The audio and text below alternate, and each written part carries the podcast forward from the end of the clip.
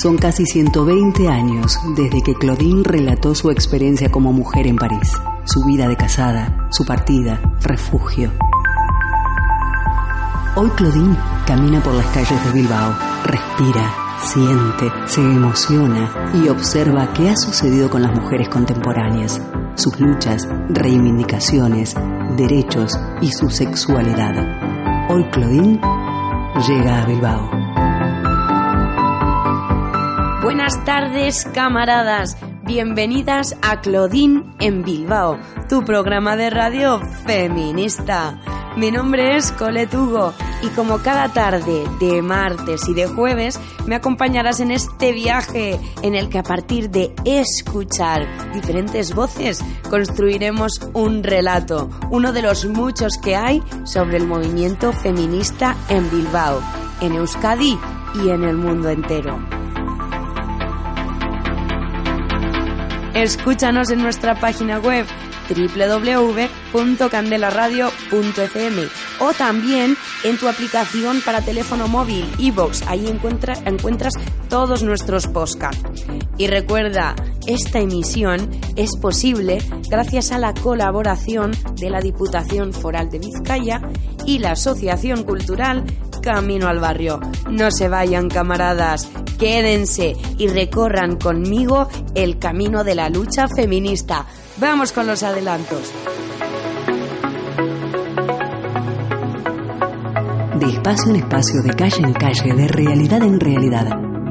Claudine se sensibiliza con las mujeres de hoy, toma nota, todo lo escribe en su diario. Hoy abrimos una de las páginas de estas memorias para hablar de... Camaradas de la Femilucha, ¿qué tenemos para hoy en Claudine en Bilbao? Ahora te lo cuento. Vamos a empezar conociendo parte del relato de Greta Thunberg, la hermosa niña verde, que desde el amor y desde la rabia también es activista por los derechos del medio ambiente. Estamos contigo, querida compañera. Continuaremos la jornada hablando del fenómeno del techo de cristal. ¿Habías oído hablar de este término? Una pequeña pista.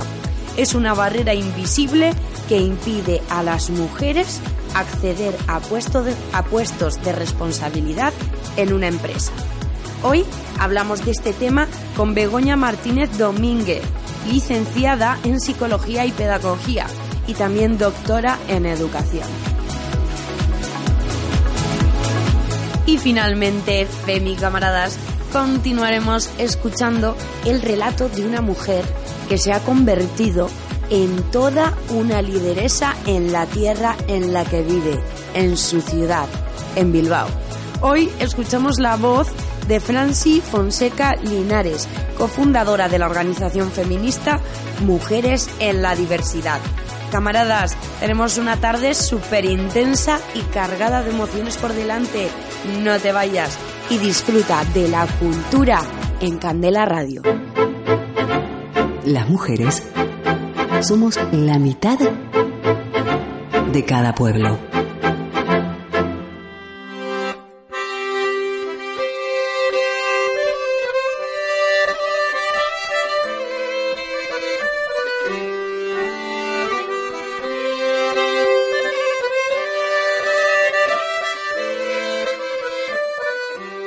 Thunberg nació el 3 de enero de 2003 en Estocolmo. Es hija de la cantante de ópera Malena Herman y el actor Svante Thunberg. En 2011 escuchó hablar por primera vez del cambio climático. Greta tan solo tenía 8 años y no podía entender por qué se estaba haciendo tan poco al respecto.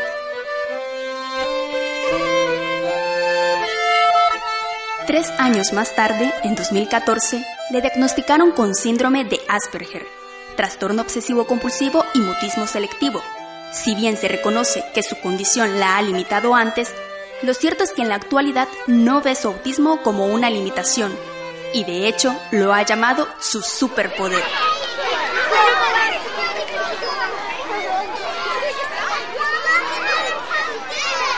El 20 de agosto de 2018, Greta, que entonces estaba en noveno grado, decidió no asistir a la escuela hasta las elecciones generales de Suecia de 2018. realizadas el 9 de septiembre tras la ola de calor y los incendios forestales en Suecia. Su demanda fue que el gobierno sueco redujera las emisiones de carbono con base a lo establecido en el Acuerdo de París, por lo que decidió protestar sentándose en las afueras del Parlamento todos los días durante la jornada escolar, junto con un cartel que decía en sueco Huelga escolar por el clima. Después de las elecciones generales, Greta continuó protestando cada viernes, lo cual llamó la atención a nivel internacional e inspiró a jóvenes estudiantes de todo el mundo a participar en huelgas estudiantiles. Desde diciembre de 2018, más de 20.000 estudiantes realizaron manifestaciones en más de 270 ciudades en varios países.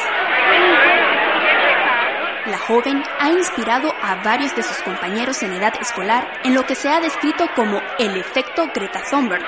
En diciembre de 2018, la revista Time reconoce a Greta en la lista de las 25 adolescentes más influyentes del mundo. Más adelante, en 2019, la misma revista la mencionó entre las 100 personalidades más influyentes del globo. Asimismo, ha recibido varios premios y reconocimientos por su activismo. En 2019, por ejemplo, Amnistía Internacional le otorgó el Premio Anual de Embajadora de Conciencia. El 25 de septiembre de 2019 le fue concedido el Premio Right Livelihood. El jurado de este galardón conocido como el Nobel Alternativo, la premió por inspirar y amplificar las demandas políticas por una acción climática urgente.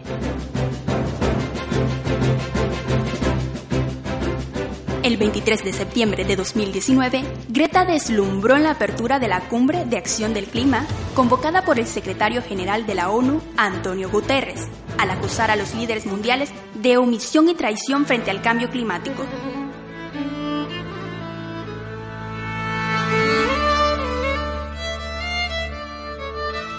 En la actualidad, la joven sueca se enfrenta a una avalancha de odio que se traduce en los más viles ataques machistas, las más sórdidas insinuaciones sobre su salud mental, rastreras calumnias sobre su autonomía y amenazas de muerte apenas disimuladas.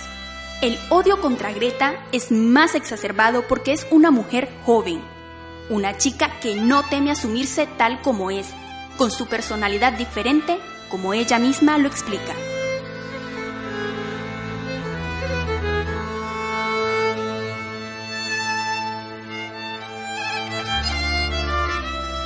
Una mujer valiente, decidida, inteligente, sensible, que sabe de qué habla. Una mujer que se expresa con claridad en nombre de la juventud, en nombre del futuro y no duda en enfrentarse a los poderosos. Nuestro sitio es estar a su lado en el combate.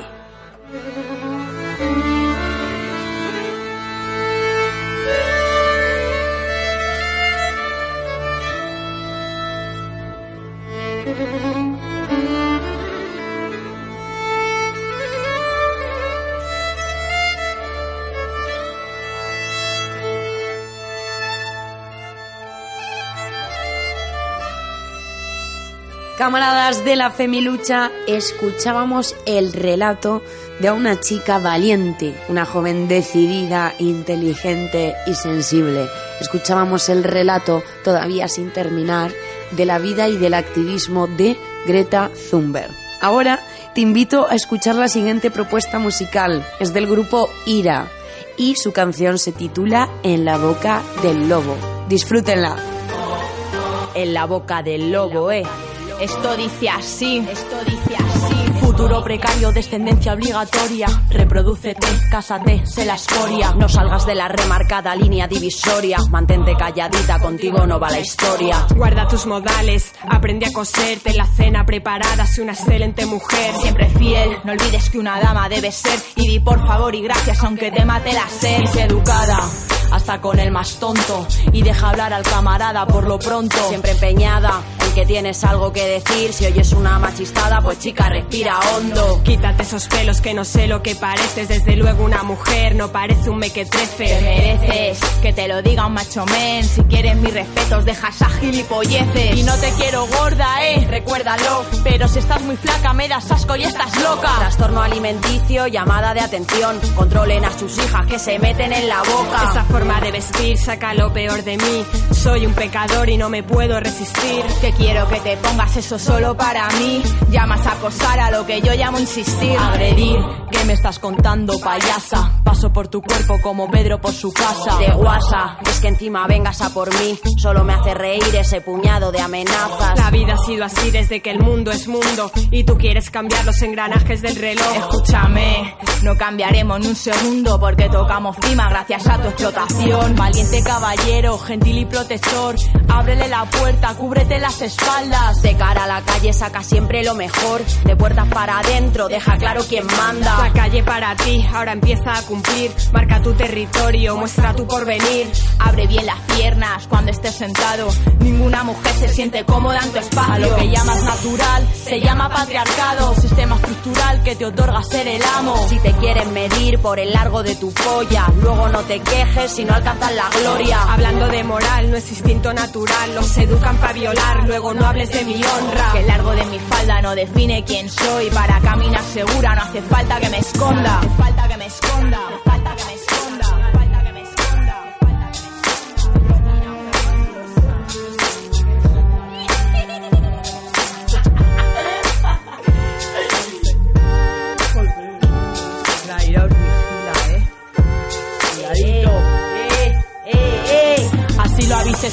A lo largo de la historia. El poder en vuestras manos y el mundo lleno de escoria. Vas de sentimental o más bien de semental. Encima te dirán que tienes buena oratoria. Mi cuerpo no es corrupto, tu opinión no es principal. No somos un anuncio ni un objeto sexual. Guarda tu piropo para aquel que le interese. No permito más abuso, le pesa a quien le pese. Fuego al machismo.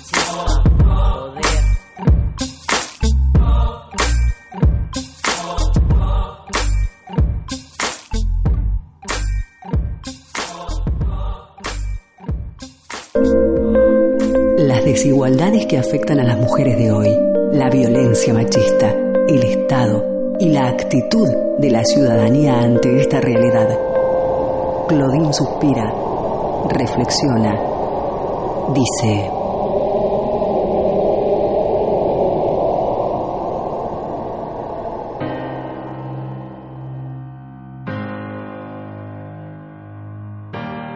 nuestra mirada en el ámbito intelectual y de liderazgo femenino, veremos que la desigualdad de género no ocurre solo en la ciencia, sino que también tiene lugar en los consejos de las administraciones de las empresas europeas y en la política. La acción de esta desigualdad en el ámbito laboral se llama techo de cristal. Esta metáfora, acuñada por personas expertas en investigaciones sobre género, se refiere a la existencia de barreras invisibles que se encuentran las mujeres a la hora de abrirse paso en su carrera profesional e ir progresando hacia puestos de mayor responsabilidad.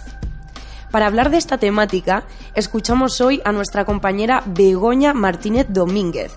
Ella es licenciada en Psicología y Pedagogía y doctora en Educación. Begoña, compañera, bienvenida a Candela Radio. Hola, buenos días.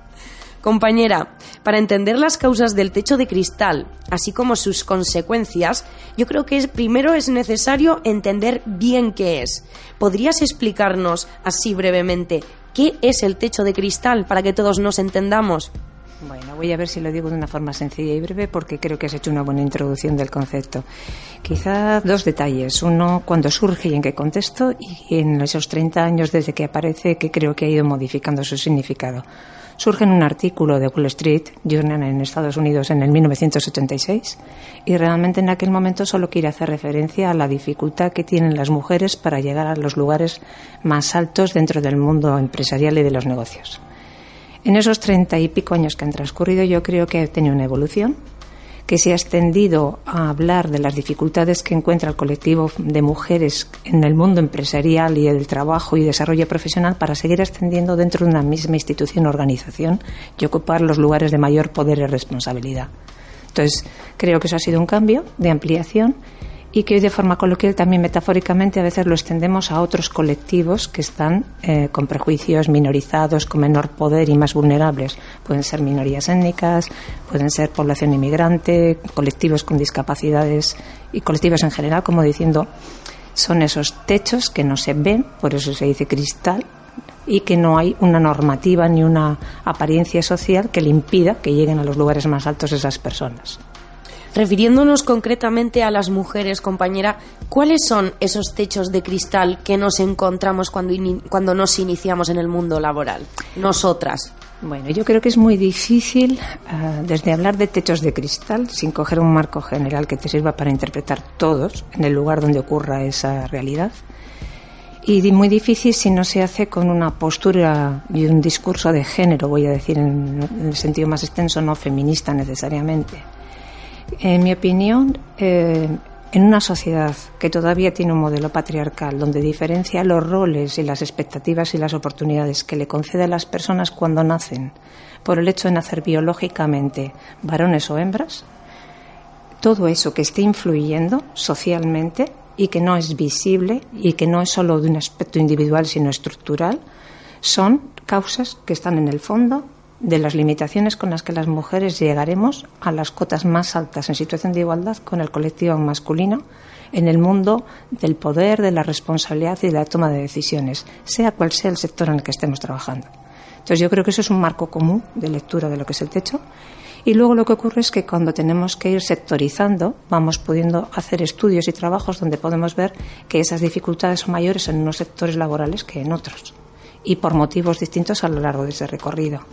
Entonces yo creo que los avances conseguidos por las mujeres en los espacios que se han feminizado, por ejemplo el mundo educativo, el sanitario, dos lugares muy claros de referencia, empieza a aparecer también en los espacios de la abogacía, cuando la forma de acceso al mundo laboral es por vía de oposición y concurso de méritos anónimos, no de entrevistas individuales es más fácil el acceso de las mujeres al mundo laboral y es más fácil que haya una presencia muy importante de personas trabajando en el sector y, por tanto, que algunas de ellas lleguen a ocupar los techos de más altos de poder y responsabilidad que en aquellos otros colectivos y mundos laborales que están todavía muy masculinizados, pues puede ser todo el mundo de la tecnología, la ciencia, la investigación, en los negocios, donde hay mayor, menor presencia femenina y entonces en número hay menor presencia y probabilidad de que lleguen a los lugares más altos también menor. Entonces, diría que esos son factores que están de fondo y que a lo largo del discurso se han utilizado distintas explicaciones y justificaciones. La primera fue la menor cualificación. Si la mujer no había accedido al mundo de la formación, no estando formada, no podía ocupar los lugares más responsables. En este momento veremos claramente que esa realidad no solo no existe, sino que se ha invertido. El mayor éxito escolar, en términos de logros más altos de cualificación, está siendo en el colectivo femenino y empezamos a hablar del fracaso escolar asociado al colectivo masculino. Sin embargo, no vemos una correlación entre los mayores cotos de formación y cualificación y la ocupación de los lugares más importantes. Otro factor que se ha solido utilizar ha sido la idea de mayor o menos interés por el liderazgo, el poder, eh, la competitividad, pues que parece que no son valores asociados al colectivo femenino.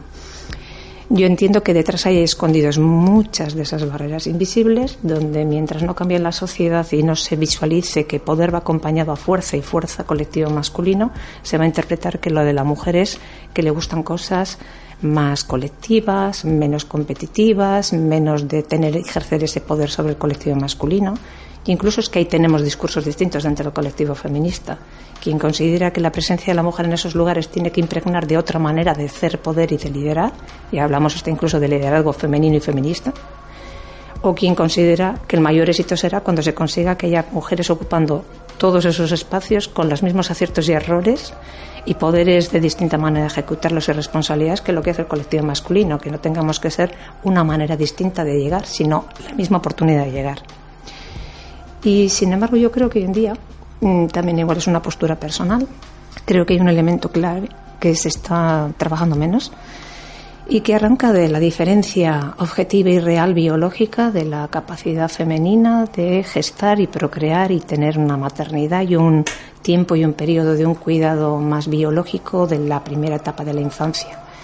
Y lo digo porque creo que esa ha sido la primera razón excusa con la que se han iniciado todas las demás diferencias, pero que eso ha evolucionado a otra manera donde muchas mujeres deciden no optar por esa maternidad, y digo deciden entre comillas porque creo que ahí está ahí el problema, pero sin embargo se le acumula todo lo que ha ido añadido a ese rol. El cuidado de las personas mayores, dependientes, con discapacidades, enfermas. Incluso cuando se marcha al mundo laboral, vuelve a reproducirse el rol porque suele ser el mundo del cuidado y de la limpieza y ese mundo privado no reconocido públicamente del trabajo sumergido, mal pagado, no socialmente reconocido, el que está ocupando la mujer que llega al mundo laboral eh, con mayor presencia y que aunque sea más dignificado socialmente como el educativo, vuelve a tener ese componente del cuidado en las etapas infantiles y primarias, a medida que subimos la escala del sistema educativo hay menor presencia femenina y desde luego, aunque era muy, muy importante, no llega a las cotas más importantes. En la misma universidad tenemos un 42% de titulares profesoras y ocupamos un 20% de cátedras. O es anecdótico la llegada, como tenemos en nuestro campus universitario, una rectora. Un poquito eso yo creo que es lo que está muy al fondo de razones con las que hemos encontrado explicaciones que nos ha tenido que llevar a repensar qué otros mecanismos muy sutiles están ahí escondidos que nos están impidiendo llegar a esas cotas más altas. En mi opinión, en esos sutiles hay un elemento muy importante y es que hemos dejado como de responsabilidad y de decisión libre de una mujer elegir entre si quiere conciliar el mundo de esa maternidad y el cuidado personal y la familia con ese mundo laboral. Y se le dan las oportunidades, solo que no elige ocupar esos sitios de mayor responsabilidad ni de mayor dedicación al mundo laboral. Y yo creo que eso es una trampa que tiene nuestro modelo social actual porque le deja a ella la responsabilidad y la culpa de una toma de decisiones que no es libre. Porque realmente, si no se modifican las estructuras para que todas esas labores asociadas a lo que biológicamente únicamente nos condicionaba, que era el periodo de gestación y el parto, todo lo demás lo podría ocupar exactamente igual lo debería ocupar igual el colectivo masculino, pero no lo está haciendo en esas cotas de igualdad. Entonces estamos dejándole al colectivo femenino la doble tarea y el sentido de culpa y responsabilidad de que no puede desarrollar bien como quisiera y con éxito las dos facetas que son irreconciliables y le deja a ella, incluso en el espacio público, una gran función social como es el cuidado que debería ser una responsabilidad social colectiva. Un poco por ahí eh, vería todo ese discurso, porque si nos quedamos con cotas, y está muy bien y creo que tiene que ocurrir, políticas de discriminación positiva, números donde nos dé cierta satisfacción que hemos conseguido no sé qué cota de igualdad, pero hay que cruzarlo con el, no solo cantidad, sino la cualidad de lo que hacemos y de las razones más veladas que están en lo que parece una toma de decisión individual de lo que es una decisión colectiva no explícita y mucho estructural. Compañera, rescatando uh, una parte que me ha sorprendido mucho en la que has dicho que las mujeres, eh, a ver si me explico bien, quizá obtenemos más justicia a la hora de acceder a un puesto por medio de una posición. Pues sí, resulta muy duro, pero es así. Los datos nos demuestran que cuando se desconoce el sexo género de la persona que accede a un mundo laboral por sus concursos de méritos o por una prueba de acceso y de posición, tiene un acceso más destacado y en proporción mejor que el masculino, lo que ha tenido igualmente en el logo de la formación adquirida en la titulación. Sin embargo, cuando se accede a través de una entrevista, no puedes ocultar tu realidad del hecho de ser una mujer y es muy triste descubrir cómo a veces incluso mujeres que ocupamos ciertos lugares de responsabilidad y espacios directivos podemos también tomar la decisión de elegir entre un candidato masculino y uno femenino si tienes una gran responsabilidad que otorgarle en el lugar de trabajo que le vas a conceder como existe la duda si va a tomar la opción personal de no llegar a esos espacios de tanta responsabilidad o de conciliar con su vida personal y hacer uso de sus derechos de una baja, una jornada a medias, una menor responsabilización en los espacios más importantes de la empresa, porque quiere conciliar con esa otra tarea tan importante que le hemos puesto, igual somos las primeras que decidimos que con la responsabilidad que tenemos que tomar esa decisión no le vas a dar ese cargo a esa chica ni siquiera darle la opción, porque te parece que es que no se va a entregar tanto como ese otro colectivo masculino que parece que está muy dispuesto a competir, a entregarse y a dar todo por ese mundo laboral y responsabilidad. Hablamos que al final eh, la responsabilidad eh, que, que, generalmente asumimos en mayor medida las mujeres en el ámbito familiar juega en nuestra contra a la hora de, de poder acceder. Pero yo quiero saber si también eh, se ejerce algún tipo de discriminación o existe discriminación a la hora de valorar las capacidades de las mujeres. ¿Se entienden que son diferentes a las de los hombres? En mi opinión, sí, y eso es unas armas eh, sociales utilizadas. Cuando a veces se nos regala el oído diciendo que tenemos unas cualidades femeninas muy interesantes y que tenemos una forma de trabajar, abordar el liderazgo o relacionarnos con las personas que no son las que tiene el colectivo masculino, se nos adorna de unas cualidades que por un lado nos sentimos muy a gusto de ver que se nos valoran, pero por otro lado también significa que se nos vuelve a tratar como diferentes de lo que parezca que sea inevitablemente de orden biológico de lo que es una construcción social. Por ejemplo, los mecanismos de ceder al poder todo suena muy duro y suena muy masculino. Hablamos del liderazgo y suena más light y más amable. Y si hablamos del liderazgo femenino o del liderazgo compartido, nos sentimos todavía más cómodas si lo ocupa una mujer. En mi opinión, la llegada del colectivo femenino a esos lugares masculinos tradicionalmente no tiene que suponer otra manera de hacer porque lo haga una mujer y sea una forma femenina de hacer, sino una oportunidad de hacer una nueva forma de vivir más justa y equitativa entre colectivos masculino, femenino y sea cual sea su condición de orientación en la vida y el rol que vaya a ocupar, que no le marque la biología lo que pueda hacer. Diría, por lo menos yo hoy en este momento, que la gran reivindicación feminista sería conseguir derechos de igualdad de oportunidades y de desarrollo personal con independencia de la condición de nacer varón o hembra y que lo puedan ocupar cualquier hombre o mujer, que no le marque la biología sus oportunidades ni su forma de estar en el mundo.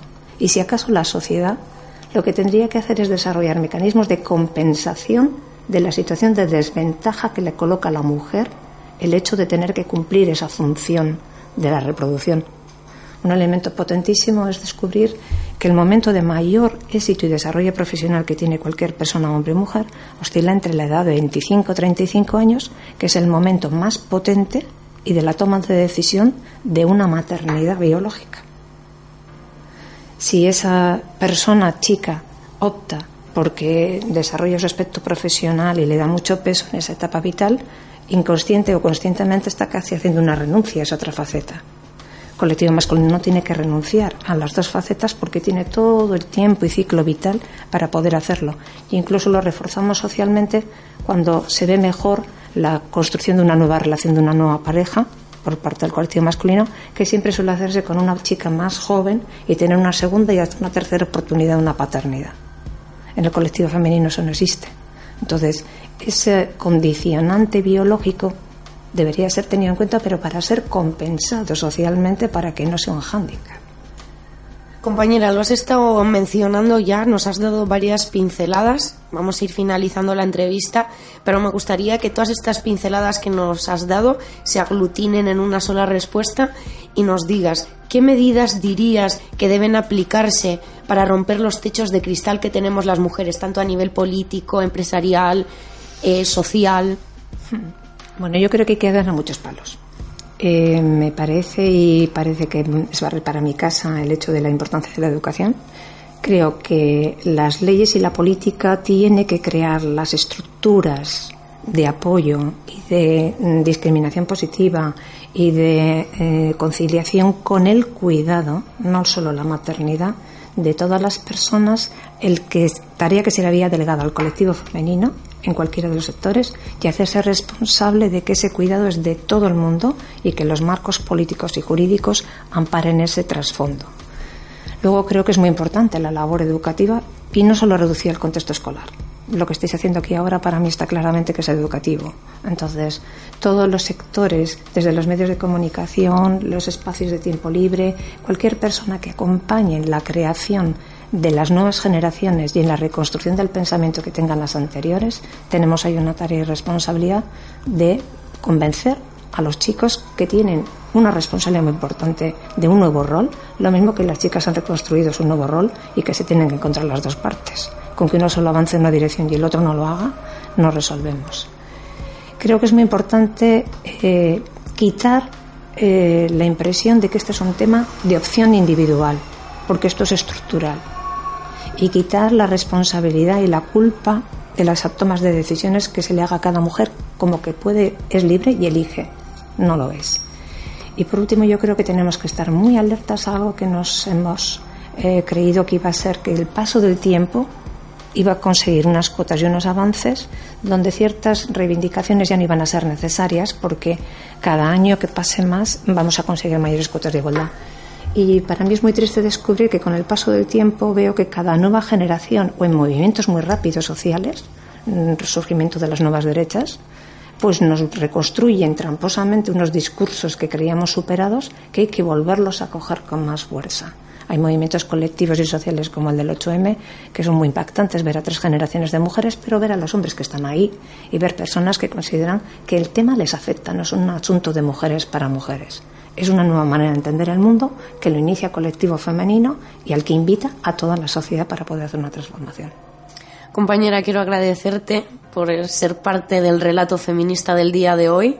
Una mujer más ha puesto voz y palabras a una realidad invisible no me queda más que decirte gracias, compañera, por estar esta tarde con nosotras. Vale, pues muchas gracias y que tengáis éxito con todos los programas.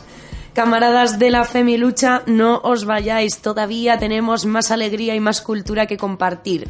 Te dejo ahora con la siguiente propuesta musical. Es del grupo Mafalda con Sara Eve y la canción se titula La Llorona. Disfrútenla.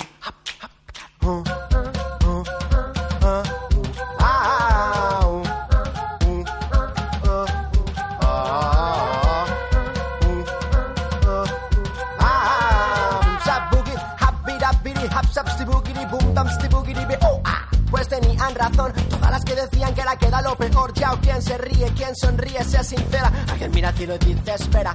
Comenzando a recuperar lo humano que me queda. Me paré a pensar en aquellas a las que les toca luchar por la homosexualidad normalizada. la discapacidad que te hace digna. Por las presas víctimas del Estado. Por las feministas que hacen justicia. Por las que dan su vida o a.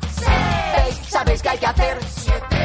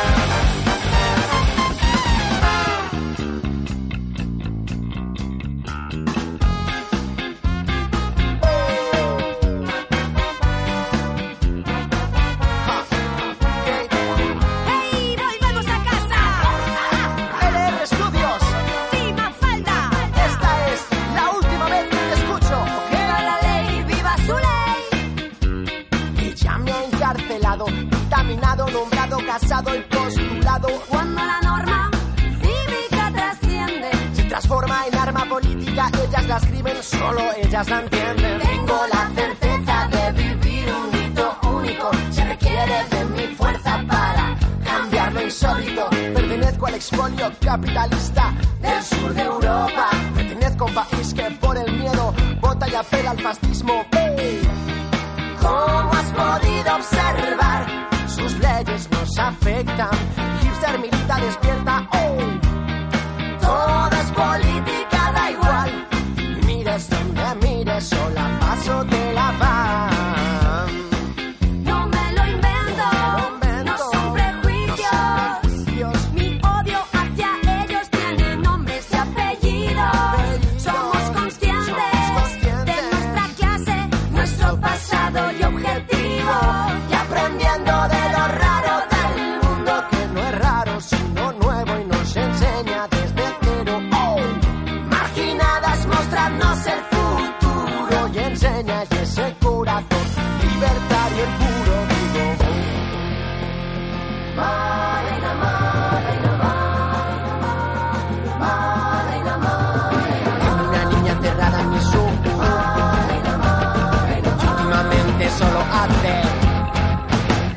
llora.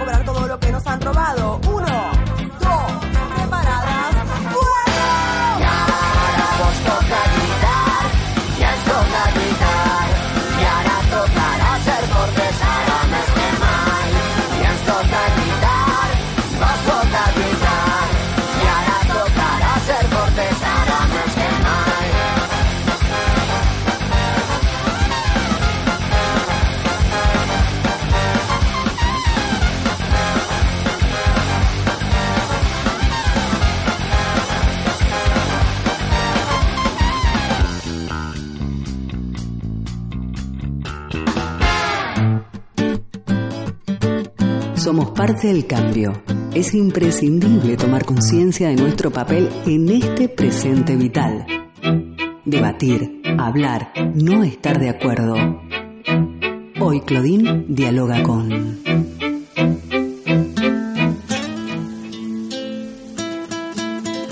A Femi Lucha. Hoy rendimos homenaje a todas las activistas rurales y urbanas que transforman la vida de las mujeres y de sus comunidades en entornos más humanos, más sostenibles y más equitativos. Hoy damos la palabra a la mujer que con su activismo se convierte en una lideresa y en una referencia para su comunidad. Hoy los estudios de Candela Radio se enorgullecen de recibir a nuestra compañera Franci Fonseca Linares, nacida en Venezuela y residente en Basauri desde hace más de 15 años.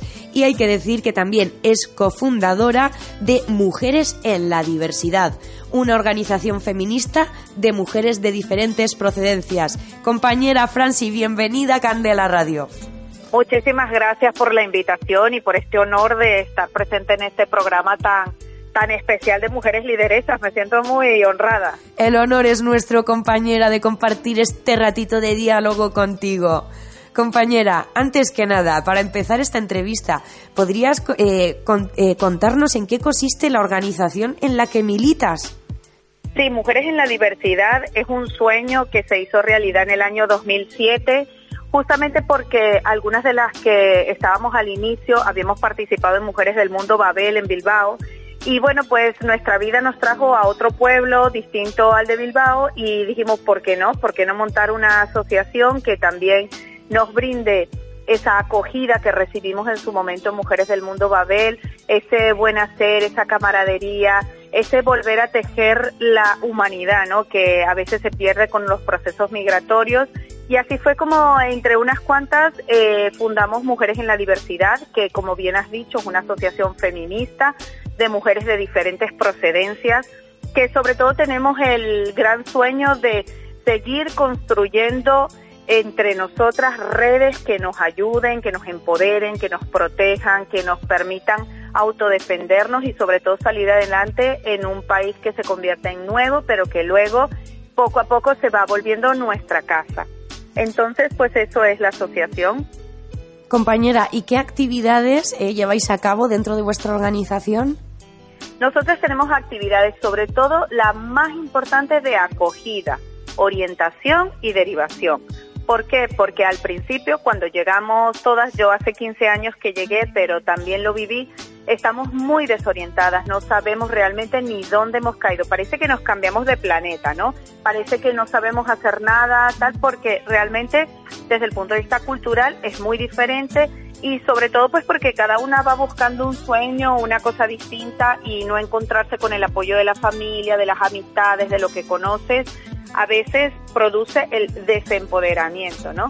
Entonces nosotras lo que hacemos es esa primera acogida, que la mujer se sienta como en casa, que encuentre en nosotras un, no sé, un oasis en medio del desierto. No porque la sociedad no sea acogedora, sino porque esos primeros momentos son muy difíciles de desapego, de, volver a empezar, ¿no? Esa es nuestra principal actividad. Y luego a partir de allí, pues le ofrecemos a las mujeres la posibilidad, pues, de hacer talleres de formación, de vivir su vida y el ocio también eh, alrededor de nosotras, de sensibilizarlas sobre las temáticas que se manejan aquí en Euskadi, eh, de um, un poco ayudarlas a entender la nueva cultura en la que están viviendo y a partir de allí sobre todo que haya un espacio en el que ellas también sientan que pueden proponer cosas, porque eso es muy importante. Las mujeres que venimos de otros países tenemos unas mochilas cargadas de conocimientos, de experiencias, de capacidades y es muy importante tener un sitio donde ponerlas en valor.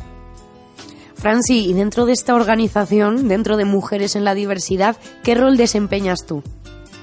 Yo he sido, como tú bien has dicho, una cofundadora junto con otras mujeres y a partir de allí es que Mujeres en la Diversidad forma parte de mí, como digo yo. Entonces, el rol que tengo, pues yo siempre pienso que de animar, de contar mi experiencia, de decirle a otras mujeres que sí se puede, que es posible tirar adelante, que las cosas pasan y que es muy importante las decisiones que vas tomando.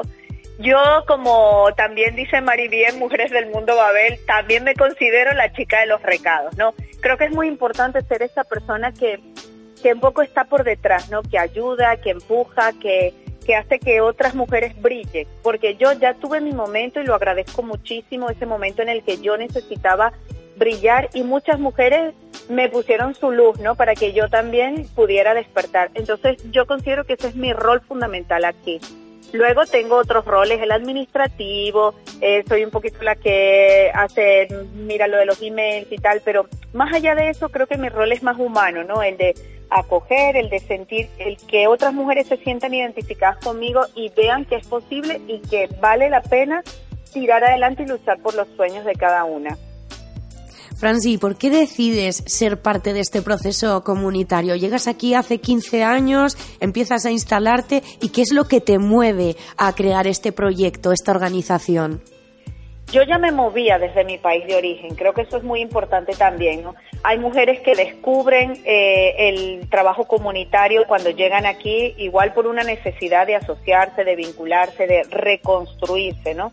Yo desde Venezuela ya hacía mucho activismo social, yo he estudiado sociología porque, mm, no sé, igual porque tengo esa cosita allí por dentro, ¿no? De entender las relaciones humanas en sociedad. Entonces, ya en Venezuela yo trabajaba en una fundación para niños y jóvenes y ya había hecho esto, ¿no? Que hago aquí. Cuando vine aquí a Euskadi, eh, la verdad es que me puse en contacto primero con el movimiento social de aquí y no sé, algo, algo allí me faltaba, ¿no? Hasta que descubrí a Mujeres del Mundo Babel, en el que yo realmente me sentí acogida, acompañada, valorada y luego cuando vine a Basauri hice lo mismo, intenté acercarme un poco a lo que había, no sentía, no me llenaba y ahí fue cuando decidí, bueno, pues ¿por qué tengo que esperar que otras personas hagan por mí o estén por mí? Voy a intentar hacer una réplica de lo que yo viví, ¿no? Entonces eso fue lo que me motivó a liderar una asociación como esta, a empujarla, por supuesto con el apoyo incondicional siempre de Mujeres del Mundo Babel, que para nosotras son unas grandes referentes hasta el día de hoy, ¿eh? porque seguimos estando en ese contacto permanente, apoyándonos, dándonos ideas, acompañándonos en procesos y luego ya más adelante pues con las otras asociaciones de mujeres de Basauri que también nos hemos encontrado eh, alrededor de Marienea, la Casa de las Mujeres, del Consejo de Igualdad. Entonces, ¿Por qué decidí liderar? Porque era muy necesario un espacio de encuentro entre mujeres de diferentes procedencias en las que todas pudiéramos poner nuestro granito de arena en igualdad de condiciones. Para mí eso era fundamental. La verdad es que por, por, lo que dices, ¿no? Se nota que habéis tenido mucho tiempo de trabajo, de reuniones, de ir para acá, de ir para allá. Pero Franci, ¿cómo se concilia, tú que eres una mujer, cómo se concilia la vida familiar, el trabajo y el liderazgo dentro de tu activismo social? ¿Cómo lo haces? Eh, con magia. Y no puedo desvelar el truco porque la verdad que tú ahora me lo preguntas y no te sabría responder. Casi que te digo, no sé porque es muy difícil, o sea, yo soy madre de dos hijos, ahora mismo están mayores, porque como tú bien dices, yo llevo aquí desde el año 2002, la asociación nació en el 2007, pero mis hijos nacieron en el 2005 y 2006. Cuando yo monté la asociación, mis hijos tenían uno y dos años, ¿no? Entonces, ¿cómo hice en ese momento para tirar adelante un proyecto tan bonito como este con mm, dos críos de un año y dos años? No lo sé. Con el apoyo de otras mujeres, con mujeres que no les importaba que mis hijos estuvieran en los espacios, que estaban dispuestas a trabajar conmigo y entre todas ayudándonos y, siendo sororas en esos espacios. Eh, un poco de esa manera, o sea, porque, porque no había otra. Yo recuerdo y en ese sentido le transmito esa experiencia a todas las mujeres que están en esa situación y nos están oyendo, que yo decía, o llevo a mis hijos a las reuniones o no puedo ir a nada, porque ¿cómo hago con un crío de un año y dos años para estar en una reunión con la técnica de igualdad, para transmitirle que necesitamos un taller de no sé qué? Y yo tomé la decisión y dije, pues me da igual, me llevo a mis muchachos para todos los sitios. Y tengo una anécdota muy simpática para mí, no tanto para la que la vivió. Claro, mis hijos eran pequeños y ya empezaban a andar y no sé qué. Y un día estaba una con un chupachup en la, en la boca, ¿no? Y claro, a ver, el chupachú estaba en la boca, luego en la mano, luego en el suelo, luego otra vez en la boca y luego en la falda de una que estaba al lado mío, ¿no? Entonces, claro, era un poco una situación que a veces podías controlar y a veces no, pues porque estábamos todas muy en el debate en qué era lo que estábamos haciendo y yo no estaba pendiente de dónde estaba el chupachup, ¿no? Pero bueno, en ese momento no habían enfados, había, bueno, pues no pasa nada, cogemos aquí, cogemos allá. Es muy difícil conciliar de forma normalizada, con nuestros trabajos prácticamente imposible la conciliación, con la, el, activismo social pasa más de lo mismo. No es verdad que porque estemos en el movimiento social todo va a ser más fácil, es igual de complicado. Entonces es muy importante la actitud de todas las compañeras y las ganas que tengan de estar en esos espacios eh, acompañadas y echándonos un cable las unas a las otras, porque si no sería imposible. Franci, ¿qué dirías que es lo que más le preocupa a las mujeres a la hora de liderar un proceso, ya sea de desarrollo profesional, intelectual o un rol de, importancia para la comunidad? ¿Qué es lo que más nos preocupa a la hora de asumir estas responsabilidades?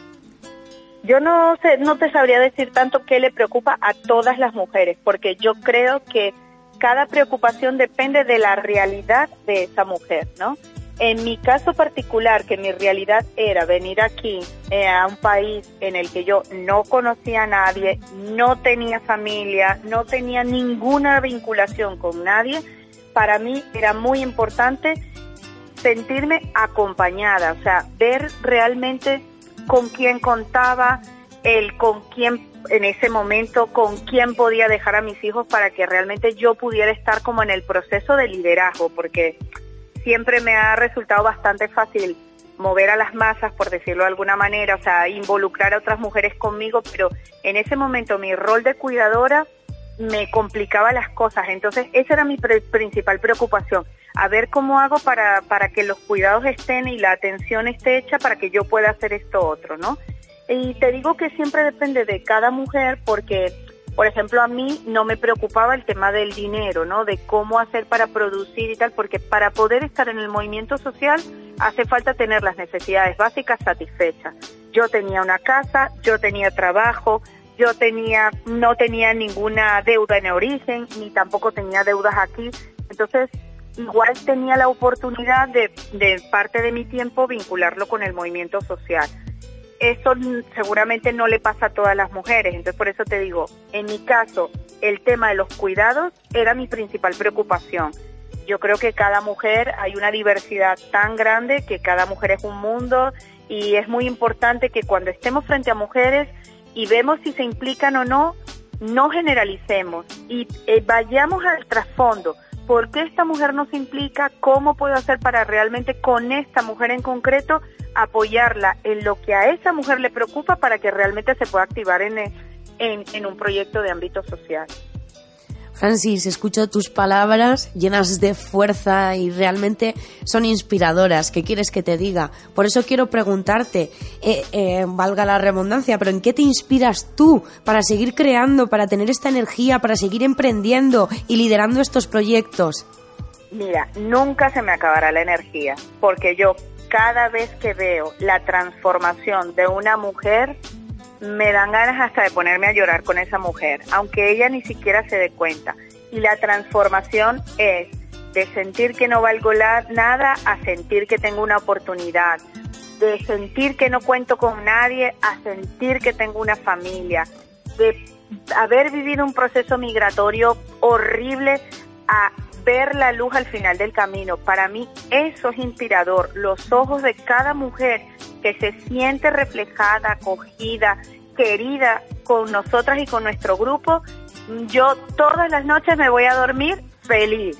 Aunque me haya preocupado durante todo el día en cómo hace con las crías, en vamos a ayudarle que acaba de llegar, que no sé qué. Ahora además tengo la gran desgracia y suerte de que hay muchas compatriotas venezolanas que han tenido que emprender un proyecto migratorio terrible porque salen del país de origen con una situación muy compleja y ver en sus ojos que encuentran en mí y en las compañeras que no son venezolanas sino ecuatorianas, marroquíes, cubanas, chilenas, argelinas, encuentran a su familia, para mí esa es la inspiración del día a día. Y yo invito a todas aquellas mujeres que tienen como ese gusanillo y quieren ayudar a que se asocien, a que se aferren a ese trabajo comunitario, porque eso da mucha vida. ¿Dónde encontramos tu organización, Franci? ¿Cómo podemos ponernos en contacto con ella para toda aquella que esté interesada en colaborar? Bueno, Mujeres en la Diversidad es un espacio abierto a todas las mujeres de cualquier procedencia. Estamos en Basauri, en la calle Azular, en el número 28, en la planta menos uno con mucho esfuerzo este año hemos logrado un local municipal en el que estamos haciendo un montón de actividades. Nos pueden encontrar también en Facebook, Mujeres en la Diversidad.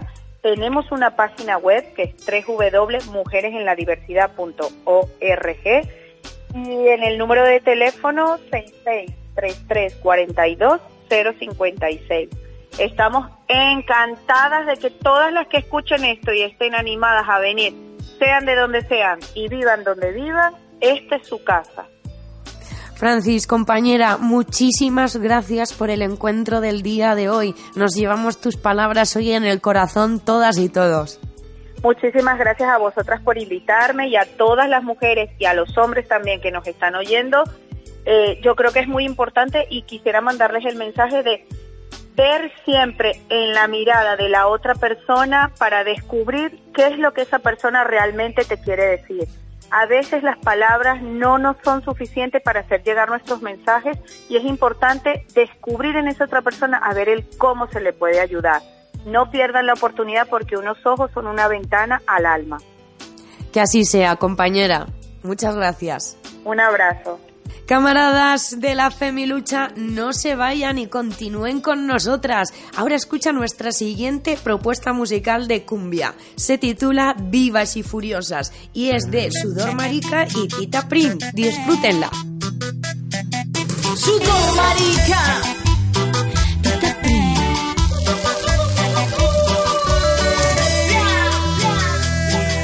Por negra, por pobre, por puta y mujer, por ser para esta teocracia. Toda esta miseria no puede durar si late el deseo de vivir en paz.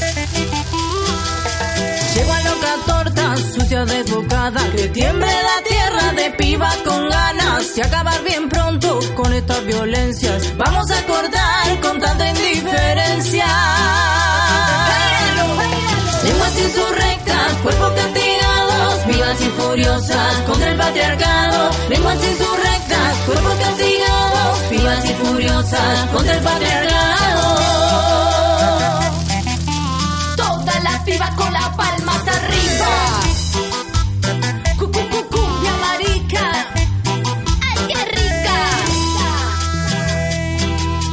Tantos cipayos, rey de la pantalla, decimos que estamos en plena batalla. Sabemos que en menos con capa y espada, que armando trincheras manada. Un asco clasista inunda las revistas, los diarios del odio, opinión del montón. Son cuerpos vacíos, hit de la autoayuda, ni a palo bancamos toda esa basura. Lenguas insurrectas, cuerpos castigados, vivas y furiosas contra el patriarcado. Lenguas insurrectas, cuerpos y furiosas contra el patriarcado, lenguas insurrectas, cuerpos castigados, vivas y furiosas contra el patriarcado, lenguas insurrectas, cuerpos castigados, vivas y furiosas contra el patriarcado, vivas y furiosas contra el patriarcado.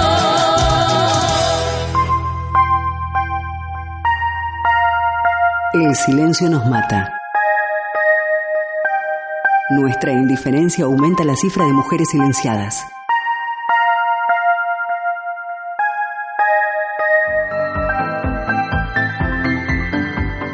Por finalizado ya un programa más de Claudine en Bilbao. Hoy queríamos de alguna forma rendir homenaje a todas aquellas mujeres que desde su posición, aquellas mujeres que desde las oportunidades que han tenido, lideran procesos comunitarios en pro del bien común. En Candela Radio también intentamos poner nuestro granito de arena a esta causa, con este frente de resistencia contra el patriarcado que hemos ido construyendo aquí con Claudine en Bilbao.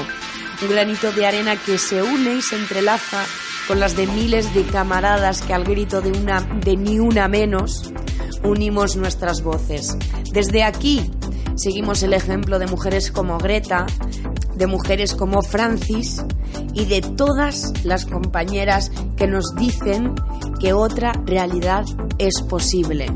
Como dice la cantante mexicana Ali Guagua, estamos resistiendo porque el mundo tiene cura. Seguimos en el frente, camaradas, a pie de cañón y por el bien común. No estamos solas. Gracias por estar ahí. Hasta la próxima. Andado el camino, hechas las reflexiones, escritas en su diario. Claudine levanta la mirada, observa, siente, respira y se adentra nuevamente en las calles de la ciudad. ¿Qué nueva realidad le deparará Bilbao a Claudine?